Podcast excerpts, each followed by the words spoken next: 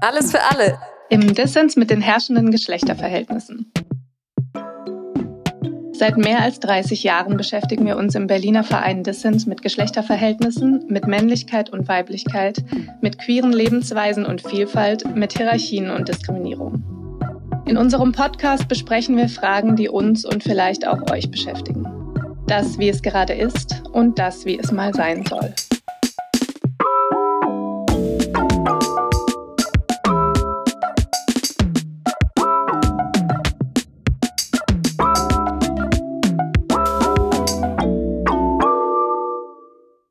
Hallo und herzlich willkommen zum Podcast von Distance Institut für Bildung und Forschung. Mein Name ist Sarah, mein Pronomen ist sie. Und mein Name ist Ulla, mein Pronomen ist auch sie.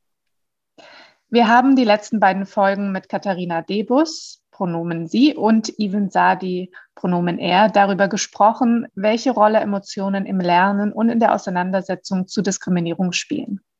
Wir haben auch über die Konzepte Safer und Braver Spaces geredet und darüber, mit welchen Potenzialen und Risiken wir es zu tun haben, wenn wir versuchen, einen Raum eher als Safer oder eher als Braver Space zu gestalten.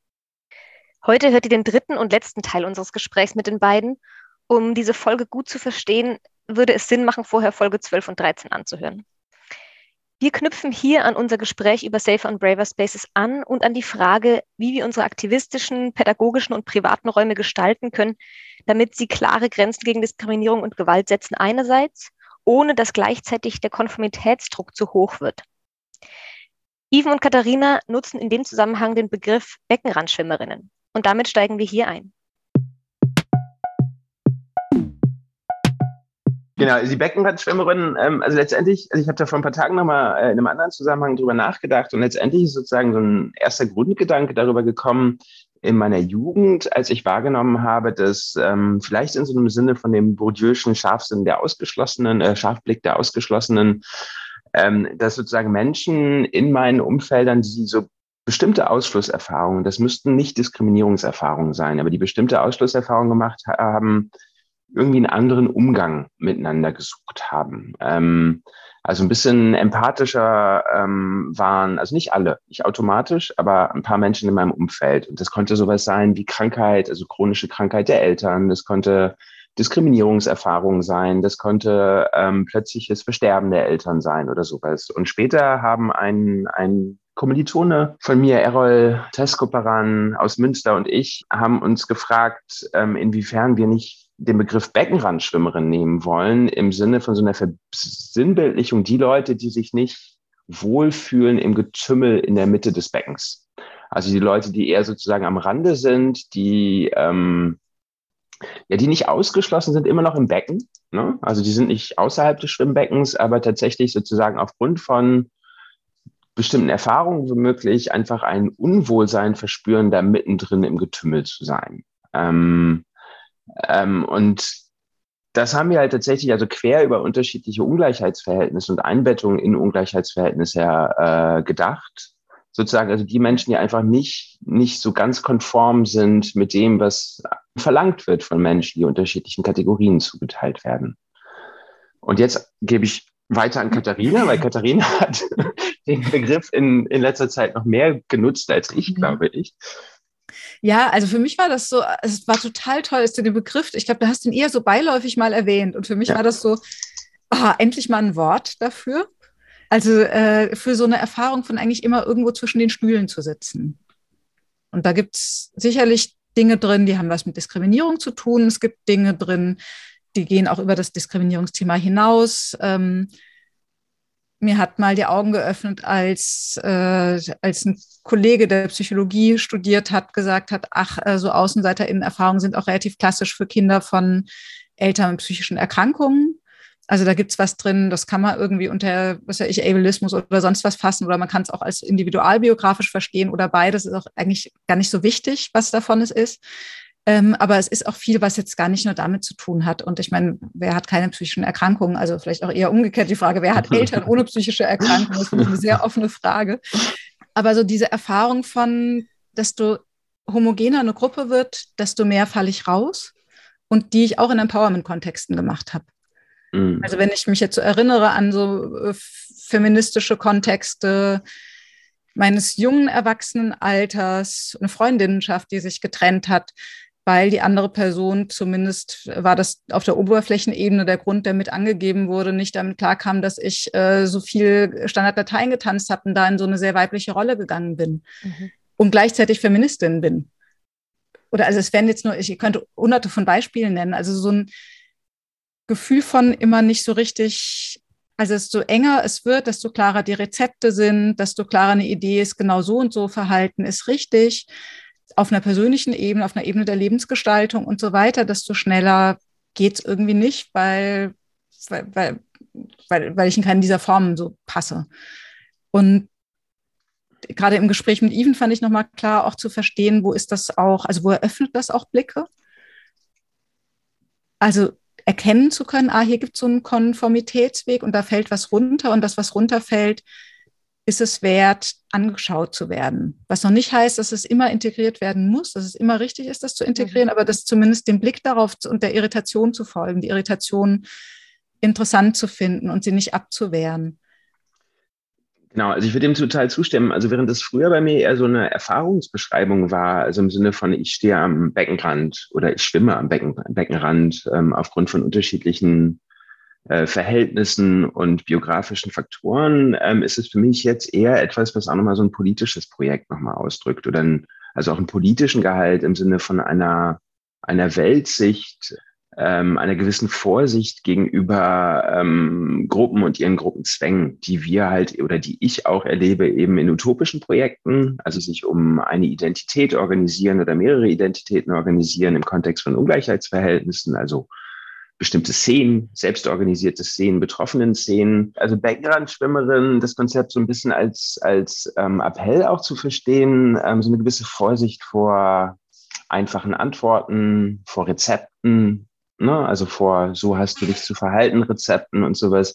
Also sowas mit sich mitzunehmen einfach. Ähm, Genau, und also das auch entgegen bestimmter Rezeptvorschläge und autoritärer Anrufungen letztendlich, die aus Teilen unserer Szenen irgendwie ähm, an Menschen gerichtet werden. Ich finde aber auch ganz relevant oder so, was ich in diesem Begriff ganz stark lese, ist auch eben den Konformitätsdruck von zum Beispiel, alle innerhalb dieser Kategorie sind so und so und erleben das genau. so und so. Also ich möchte auch ja. nicht im, weiß ich nicht, alle Frauen erleben diese Art von Sexismus oder ja. was, das stimmt halt genau. nicht. Ja. Und nicht nur intersektional gedacht stimmt das nicht, sondern auch für alle, weiß ich nicht, jetzt in meiner Kategorie weißen, able-bodied, äh, cis, nicht jüdischen Punkt, Punkt, Punkt Frauen stimmt das nicht, sozusagen. Ja.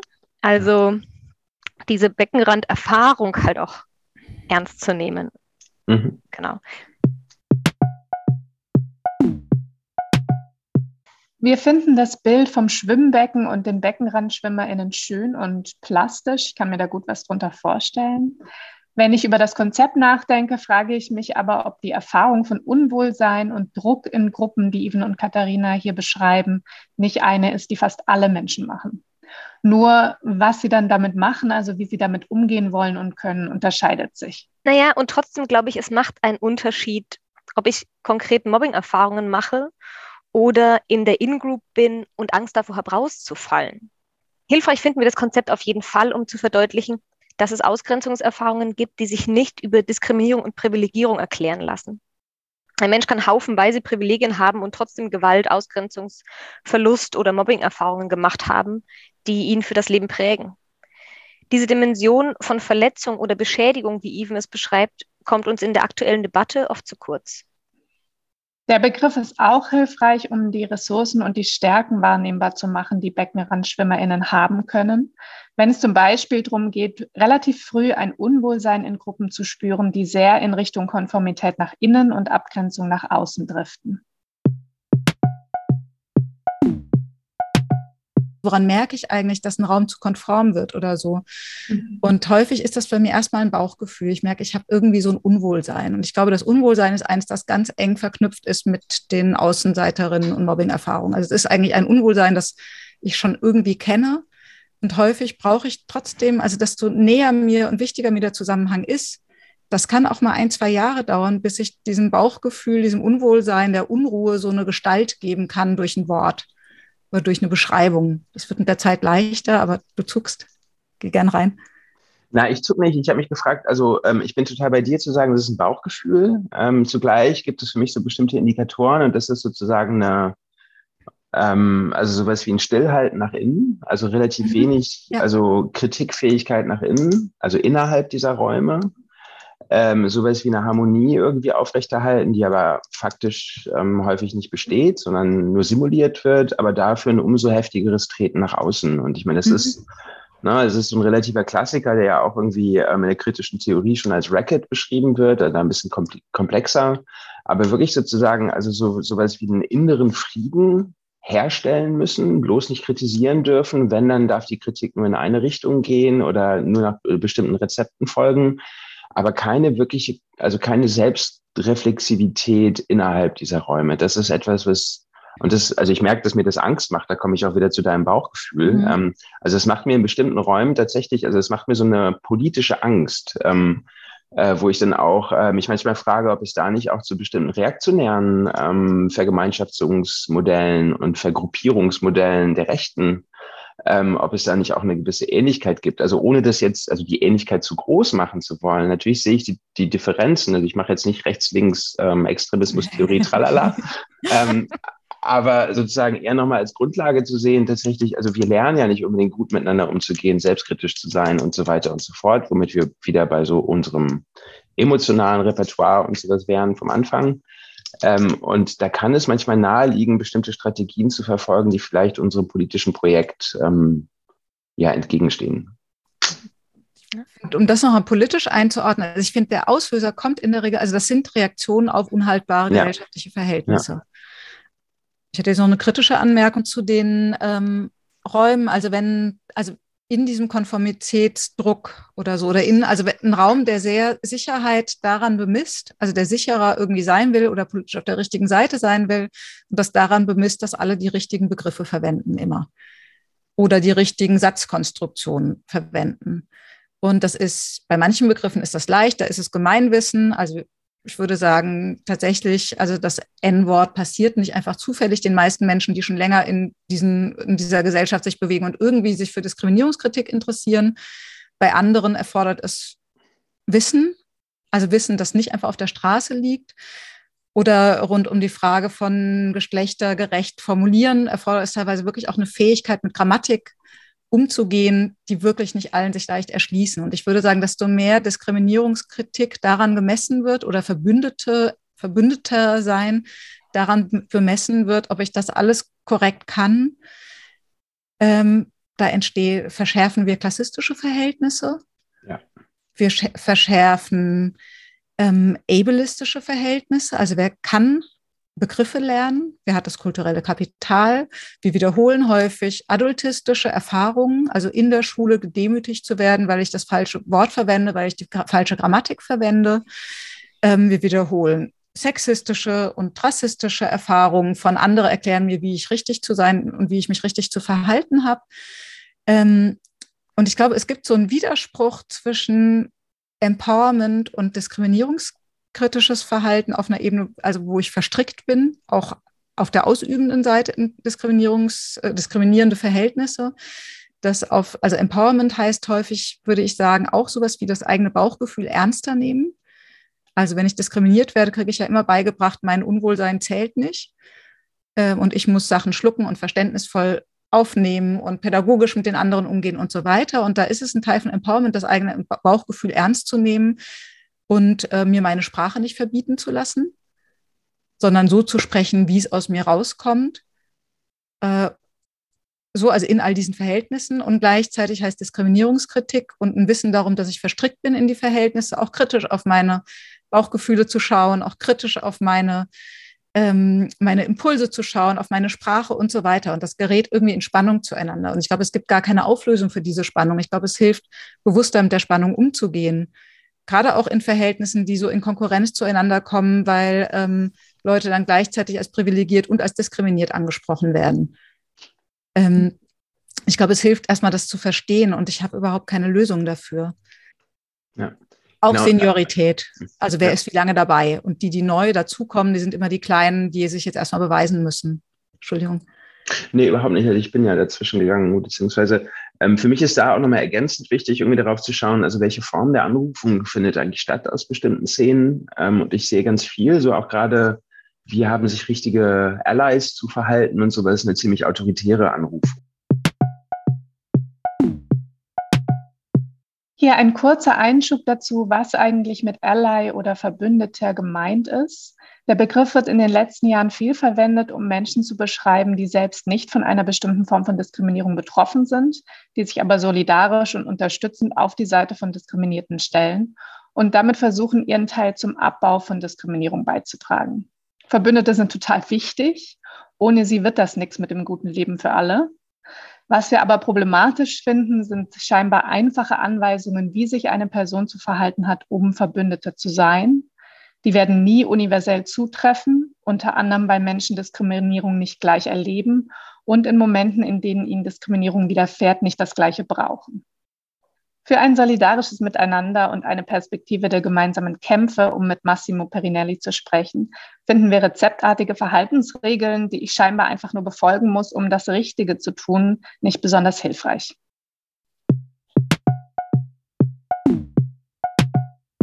Also im Sinne von, wir geben euch vor, ihr habt zu folgen. Äh, das ist der zehn-Punkte-Rezepteplan. Und ich würde einfach grundsätzlich so aus einer, also aus, aus, aus einem Blick auf komplexe Welt sagen, wahrscheinlich werden Zehn-Punkte-Pläne niemals richtig ähm, funktionieren können. Also auch wenn es irgendwie natürlich total einladend ist, so was Einfaches vorgesetzt zu bekommen und auch einfache Rezepte ähm, zu geben. Ähm, aber ich glaube, Komplexität von Welt ähm, werden die wahrscheinlich nicht sehr nachhaltig machen. Ähm, genau, und was für mich auch nochmal in Bezug auf unsere Kontext ein wichtiger Faktor ist, der mir großes Unwohlsein bereitet, ist, wenn da so ein, ja, letztendlich so Argumentationen von Netz, äh, Nestbeschmutzerinnen drin vorkommen, weil das habe ich tatsächlich in manchen meiner Szenen erlebt. Also Leute, die von innen kritisieren, die werden als Nestbeschmutzerinnen oder eine andere Variante oder ein anderer Begriff irgendwie beschimpft statt irgendwie darauf zu schauen, dass irgendwie sowas wie Kritik und ähm, gemeinsam, gemeinsame Reflexionsfähigkeit allein dem geschuldet ähm, wichtig ist, ähm, weil wir es ja eben noch nicht können. Und an der Stelle würde ich tatsächlich auch nochmal mein, eins meiner Lieblingszitate einbringen, nämlich, dass es, also es muss ja darum gehen, möglichst elegant zu stolpern. Also im Sinne von, also ich weiß, Katharina lächelt, also eigentlich möglichst elegant zu scheitern. Bei mir, also ich nehme immer gerne stolpern. Also weil wir es also wir müssen einfach die Bescheidenheit haben. Wir sind gerade dabei, in der Suchbewegung zu versuchen, eine bessere Welt zu gestalten. Ähm, wir können es noch nicht richtig haben. Wir werden Fehler machen und eine gewisse Selbstsicherheit, ähm, die bestimmte Szenen ausstrahlen. Also die ist für die Selbstvergewisserung vielleicht wichtig, aber die steht zu einer gewissen Bescheidenheit im Weg, irgendwie einen gemeinsamen Lernprozess zu machen. Also jetzt nicht pädagogisch gedacht, sondern ein gemeinsamer Veränderungsprozess. Ähm, ja. Genau, das Zitat ist ursprünglich also mit möglichst elegant scheitern von Andreas Feuzig. Ja. Ähm, ich, äh, und gleichzeitig immer die andere Seite auch zu sehen. Also ja. das, was wir jetzt sprechen, ist auch genau so sprechen wir auch, wenn wir Seminare vorbereiten oder reflektieren oder so. Also die, die Kehrseite, also ne, der, Nestbeschmutzerin oder Verräterin-Vorwurf, der ist total destruktiv. Gleichzeitig gibt es auf einer gesamtgesellschaftlichen Ebene diese Token, dieses Token-Phänomen, also wo Leute, die sozusagen als eine Person aus so einer diskriminierten Gruppe sich irgendwie kritisch zu Diskriminierungskritik äußern, dann so total vereinnahmt werden. Das haben wir zu Sexismus, das haben wir zu Antisemitismus massiv, das haben wir zu Rassismus massiv und so weiter. Ähm, und darum, das kann es natürlich auch nicht sein. Also das heißt, also immer wieder diese Spannungsverhältnisse anzuerkennen und auszuhalten und dann eben zu versuchen, möglichst elegant zu scheitern. Also wir haben den Podcast jetzt nochmal angehört und haben gemerkt, uns ist da so ein Klassiker passiert, der uns im Seminarkontext auch öfter passiert, nämlich dass wir hier vor allem zu den Leuten sprechen, die wir als uns politisch und bildungsarbeiterisch relativ nah empfinden. Das heißt Menschen, denen Diskriminierung schon ziemlich wichtig ist und bei denen klar ist, natürlich ist es wichtig, auf ein diskriminierungsreflektiertes, kritisches Sprechen zu achten und so weiter.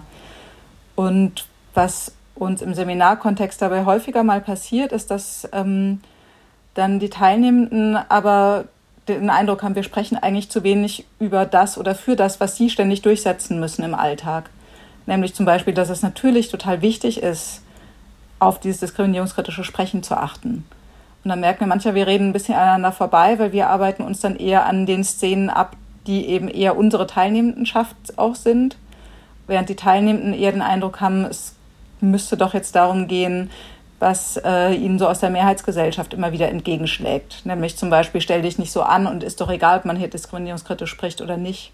Für uns ist wirklich von Bedeutung deutlich zu machen, ähm, dass wir diskriminierungskritische Szenen, dass wir ähm, Antidiskriminierungsbildungsarbeit, Szenen etc. pp. als unsere Komplizien wahrnehmen. Das sind die, äh, mit denen wir uns ähm, näher fühlen als mit äh, der Dominanzgesellschaft. Und wir erkennen zum Beispiel total an, dass ähm, Bedürfnisse oder Begehren nach einfachen, schnellen Antworten natürlich irgendwie auch dem Umstand geschuldet ist, dass ähm, Veränderung total dringlich ist. Ähm, dass Menschen täglich, sekündlich äh, leiden unter den herrschenden Verhältnissen und dass deswegen irgendwie ein Bedürfnis entstehen kann, zu schnellen, einfachen, klaren oder vermeintlich klaren Lösungen zu kommen. Dennoch finden wir es auch wichtig, auch mit unseren Kompliz Komplizinnen zu besprechen, ob auf dem Wege dorthin oder auf den, auf den Wegen, die wir suchen, ob wir da nicht irgendwie ähm, Dinge und Prozesse und Verhaltensweisen in unsere Strategien einbauen, die für eine ähm, wirkliche Befreiung kontraproduktiv sind. Und ich hoffe, ich kann da auch für dich sprechen, Katharina. Ich, ähm, da haben wir manchmal den Eindruck, dass zu wenig darauf geachtet wird, ähm, was jenseits von einem diskriminierungskritischen Gesellschaftsverständnis auch mitgedacht werden sollte. Also so Dinge, die in der Vergangenheit teilweise auch wieder aktuell von der kritischen Theorie zum Beispiel unter dem Stichwort autoritärer Charakter besprochen wurden ähm, und andere ähm, gesellschaftliche Phänomene. Und ich würde sagen, uns geht es vor allem darum, das als ein Spannungsverhältnis zu beschreiben. Also mir zumindest geht es nicht darum zu sagen, man darf nicht auch mal harsch werden. Man darf nicht auch mal eine harte Kritik äußern oder Wut hat keine Funktion. Ich würde sagen, Wut hat eine total wichtige Funktion, sondern es geht eher darum, das Spannungsverhältnis begreifbarer zu machen und bewusstere Entscheidungen zu treffen, wann gehen wir da in welchen Modus. Und in der Bildungsarbeit würden wir eher zu einem weicheren Modus tendieren. Das haben wir aber auch schon an anderer Stelle besprochen. Soweit der Nachtrag von Katharina und Even. Wie ihr am Anfang kurz gehört habt, ist dieser Teil nachträglich, also nach dem eigentlichen Podcastgespräch eingesprochen worden, da die beiden das Bedürfnis hatten, ein paar Sachen nochmal ins richtige Licht zu rücken. Jetzt kommen wir zurück zum Thema Braver Spaces.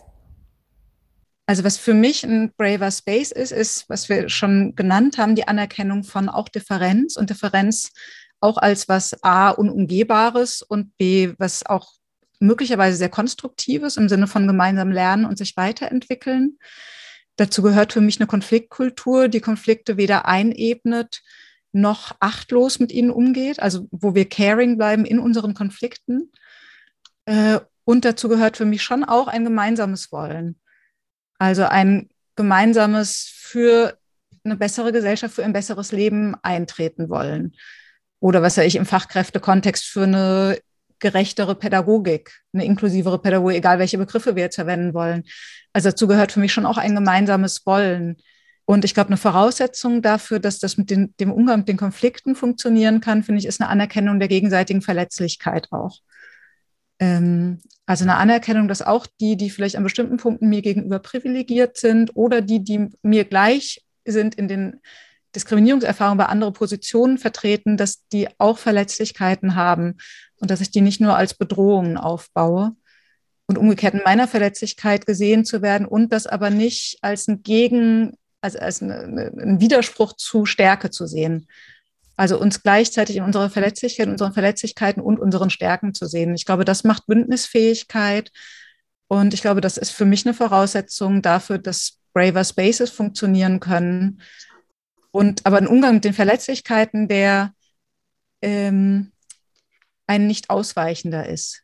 Aber das Ziel ist sozusagen, darüber hinaus zu wachsen, gemeinsam und zu gucken. Und ich glaube, da sind wir echt noch im Aufbau, welche Räume, also wie müssen, was brauchen wir alles auf einer politischen Raumebene, auf einer Lernraumebene, in der Bildungsarbeit, im Sinne von Therapie, im Sinne von Wohnzusammenhängen, Freundinnenzusammenhängen und so weiter. Was brauchen wir eigentlich, um, ich verwende jetzt einen Begriff, den Even eigentlich prägt, um über die Beschädigungen, die uns in dieser Gesellschaft widerfahren, ähm, hinauswachsen zu können und irgendwas Besseres aufzubauen.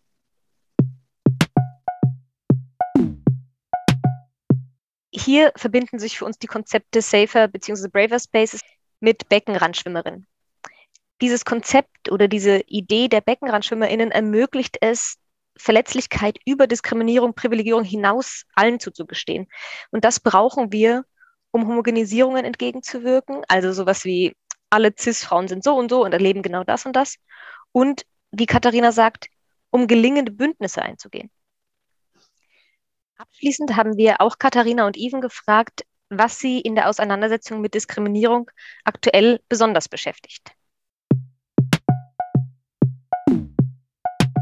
Ich hatte ja äh, gesagt, dass mich emanzipatorische Bildung ähm, sehr interessiert und das unter anderem ähm, aus der Perspektive heraus, dass sozusagen emanzipatorische Bildung denkt, dass ähm, wir Gesellschaft nur kollektiv werden verändern können durch gemeinsame neue Praxen, ähm, durch äh, gemeinsame neue Deutungsweisen, Wissensbestände etc. pp. Und vor dem Hintergrund irgendwie dieser dieser kollektiven Anstrengung ist eine Sache, die mich sehr beschäftigt. Ähm, die Frage von Bündnisfähigkeit. Also Bündnisfähigkeit, also wirklich sozusagen zu einem kollektiven Handeln zu kommen. Ähm, und das also konkret, also wie kann so ein konkretes kollektives Handeln eigentlich zustande kommen, wenn wir auch in unseren Kontexten ähm, bestimmte Entwicklungen haben, die eher trennend sind. Ähm, und das ist eine Sache, die mich sehr beschäftigt. Ähm, also wie können wir wieder mehr darauf schauen, ähm, ohne Unterschiede zu nivellieren, wegzusprechen, wegzudeuten, also auch unterschiedliche Verteilungen von Gewalt, Risiken und gesellschaftlichen Chancen, also ohne das wegzureden, ähm, zwischen unterschiedlichen ähm, gesellschaftlichen Positionierungen trotzdem wieder dazu zu kommen, in sowas wie einer, also in so eine Perspektive auf Bündnisse als Notwendigkeit zu kommen. Und das macht mir manchmal ziemlich viel Sorgen. Oder beziehungsweise da bin ich, ähm, also habe ich auch manchmal so Gefühle von Hoffnungslosigkeit ähm, angesichts bestimmter Tendenzen unserer Szenen. Ähm, andererseits habe ich aber auch irgendwie äh, den Eindruck, dass wir da irgendwie bei sind, jetzt gerade in den letzten anderthalb, zwei Jahren irgendwie wieder mehr äh, drüber nachzudenken, was es dafür braucht. Ähm, und da meine ich sowohl, ähm, wenn es darum geht, Lernprozesse gegen Diskriminierung zu begleiten, als auch Fragen von Organisierung und sowas uns zu stellen. Mhm. Das würde für mich überleiten zu dem Stichwort Entpolarisierung, das mich, also unter dem ich das gerade so ein bisschen fasse. Also ich habe mich die letzten zwei Jahre viel mit verschiedenen Leuten mit so Polarisierungen rund um Sexismus und Cissexismus beschäftigt. Das klang ja vorhin auch schon kurz an.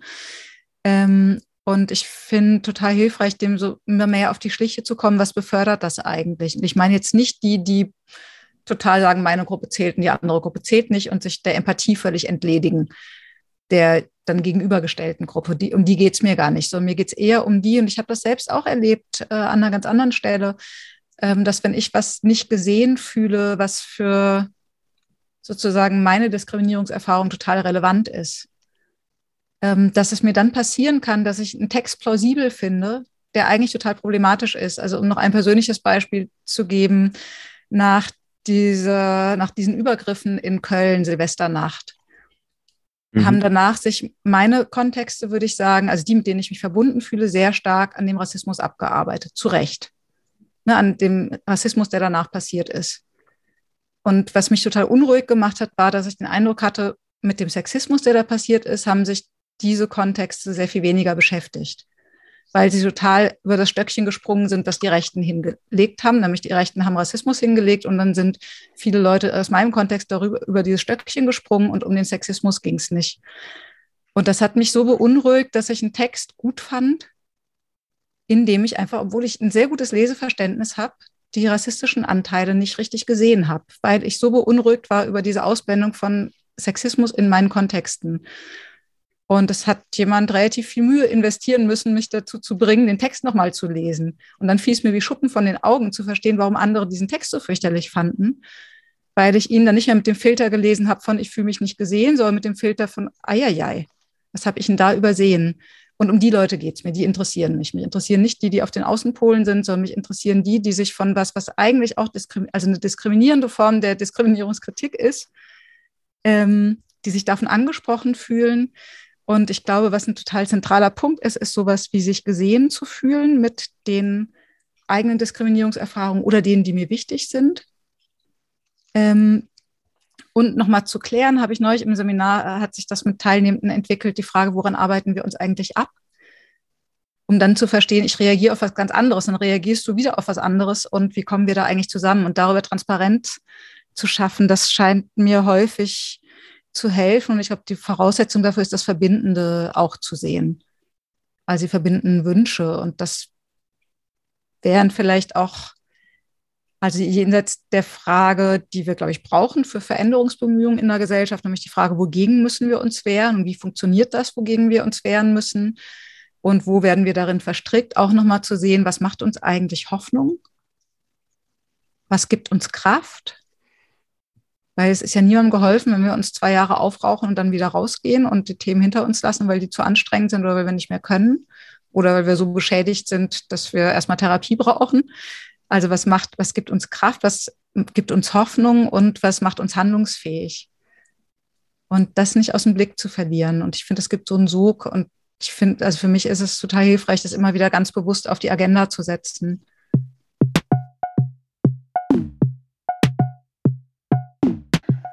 Das war unsere 14. Podcast-Folge. Ein riesengroßes Danke an Ivan und Katharina fürs Mitmachen und für die gemeinsame Suchbewegung.